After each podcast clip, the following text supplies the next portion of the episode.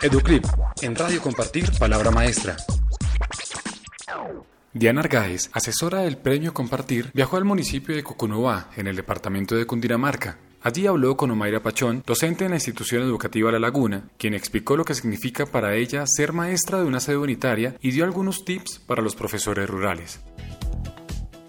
¿Qué significa para ti ser maestra de una institución educativa rural y con sede unitaria?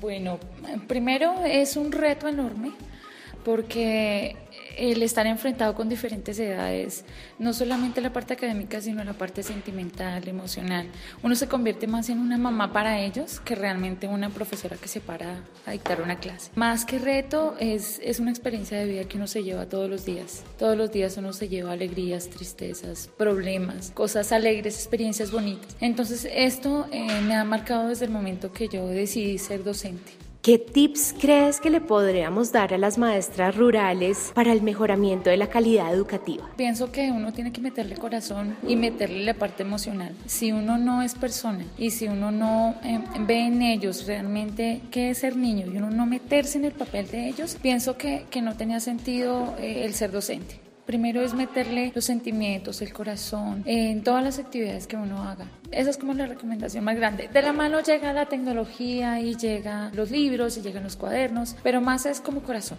¿Qué significa estos talleres que se vienen adelantando de nueva tecnología y la metodología que se está utilizando con los estudiantes? Bueno, esto viene un proceso del año pasado nosotros hicimos unos eventos y a partir de esos eventos ellos empezaron a soltarse un poquito más. Eh, fue un, un, proceso que llevamos durante 10 semanas que fue relacionado con el sistema solar y con diferentes actividades y que esto les ha ayudado a que se despierten, a que hablen, a que actúen, a que lo que sienten y lo que expresen lo digan y que lo que eh, puedan llevar a las demás personas lo lleven sin ningunos eh, inconvenientes, piedras en el camino, sino que lo vayan diciendo. Es un proceso largo, sí, porque esto se necesita de tiempo, pero yo sé que con el poquito que llevamos, ellos van a seguir con más expectativas y con la mente abierta a lo que llegue.